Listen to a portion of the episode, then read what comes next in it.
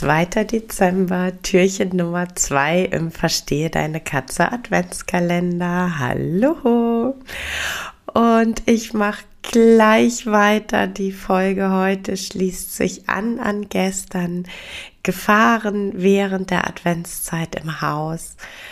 Und ähm, eine, ja, eigentlich relativ offensichtliche und gleichzeitig leider sehr unterschätzte Gefahrenquelle sind Kerzen, offenes Feuer für unsere Katzen.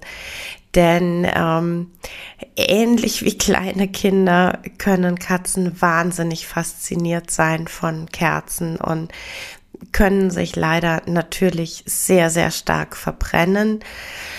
Ähm, und auf der anderen Seite wenn dann vor Schreck die Kerze umfällt oder umgeschubst wird. Ähm, schlimmstenfalls natürlich auch äh, einen Brand verursachen und das will mit Sicherheit niemand.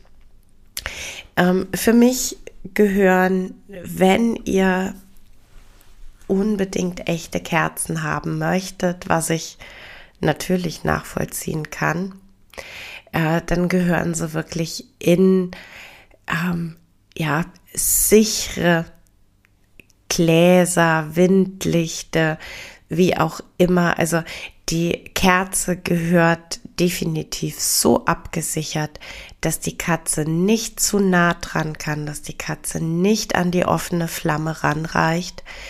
Ähm, die Kerze gehört so gesichert, dass sie unter keinen Umständen umfallen kann und und das ist ganz allgemein, völlig egal, ob Katzen bei euch wohnen, ob Hunde bei euch wohnen, ob Kinder bei euch wohnen oder ob keins von alledem bei euch wohnt. Kerzen bitte nie, absolut nie unbeaufsichtigt brennen lassen. Habt einen wunderschönen Tag.